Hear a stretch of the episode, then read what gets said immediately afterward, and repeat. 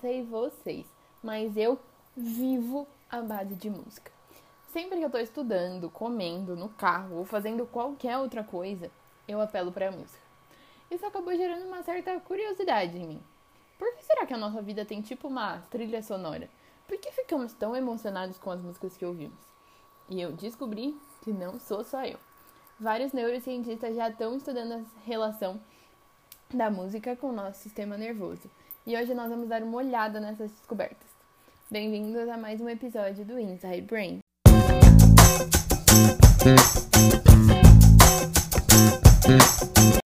É fácil perceber como a música está presente no nosso dia a dia. Duvido você passar um dia inteiro sem ouvir nenhuma música. Você não vai poder assistir filmes ou séries, ver propagandas na TV, nem mesmo cantar aquela música que grudou na sua cabeça. Impossível, né? Embora outros animais produzam sons, como o canto dos pássaros, nenhuma outra espécie tem essa habilidade tão desenvolvida quanto os seres humanos. Cadê o clube dos que curtem exclusividade? Os cientistas não conseguem explicar qual foi seu papel no desenvolvimento, mas não dá para negar a sua importância quando olhamos para quão presente a música está em nossas vidas. O mais legal de todo esse papo musical é que os cientistas estão conseguindo entender as áreas do nosso cérebro relacionadas ao processamento, produção e treino musical com os avanços tecnológicos, que possibilitam visualizar as mudanças funcionais e topográficas da atividade cerebral durante a realização de tarefas. Um exemplo super interessante das descobertas realizadas é o debate de que o treino musical tem resultados neuroplásticos, ou seja, quando treinamos nossas habilidades musicais, nosso cérebro sofre adaptações físicas. Neurocientistas também conseguiram perceber que o hemisfério direito é o responsável por processar informações auditivas e musicais. Outra descoberta interessantíssima é a relação entre a percepção e a produção musical ou seja, as interações entre as nossas funções motoras e auditivas.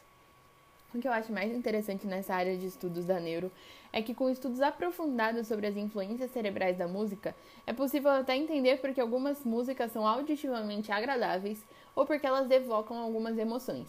Basicamente, nosso cérebro é capaz de explicar nosso gosto musical. Sabe quando falamos que gosto é gosto e não se discute?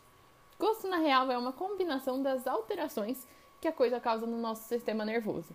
E eu, particularmente, acho isso fantástico. Tudo bem, tudo bem. É mais fácil falar que gosto é gosto e não se discute. E com esse estudo, a música também passa a ter explicações, aplicações extremamente benéficas em áreas como terapia e tratamento de doenças degenerativas, onde ela já é usada. Mas nós seremos capazes de entender exatamente o efeito de cada tipo de som e aplicá-los de maneira mais efetiva. Esse episódio mostra como a neurociência consegue dar um sentido mais profundo às outras áreas. Nosso sistema nervoso é o nosso comandante e está relacionado a tudo o que fazemos, e por isso, a área que o estudo não podia ser diferente. Chegamos ao fim de mais um episódio. Espero que vocês tenham gostado. Espero vocês no próximo episódio do Inside Brain. Beijo!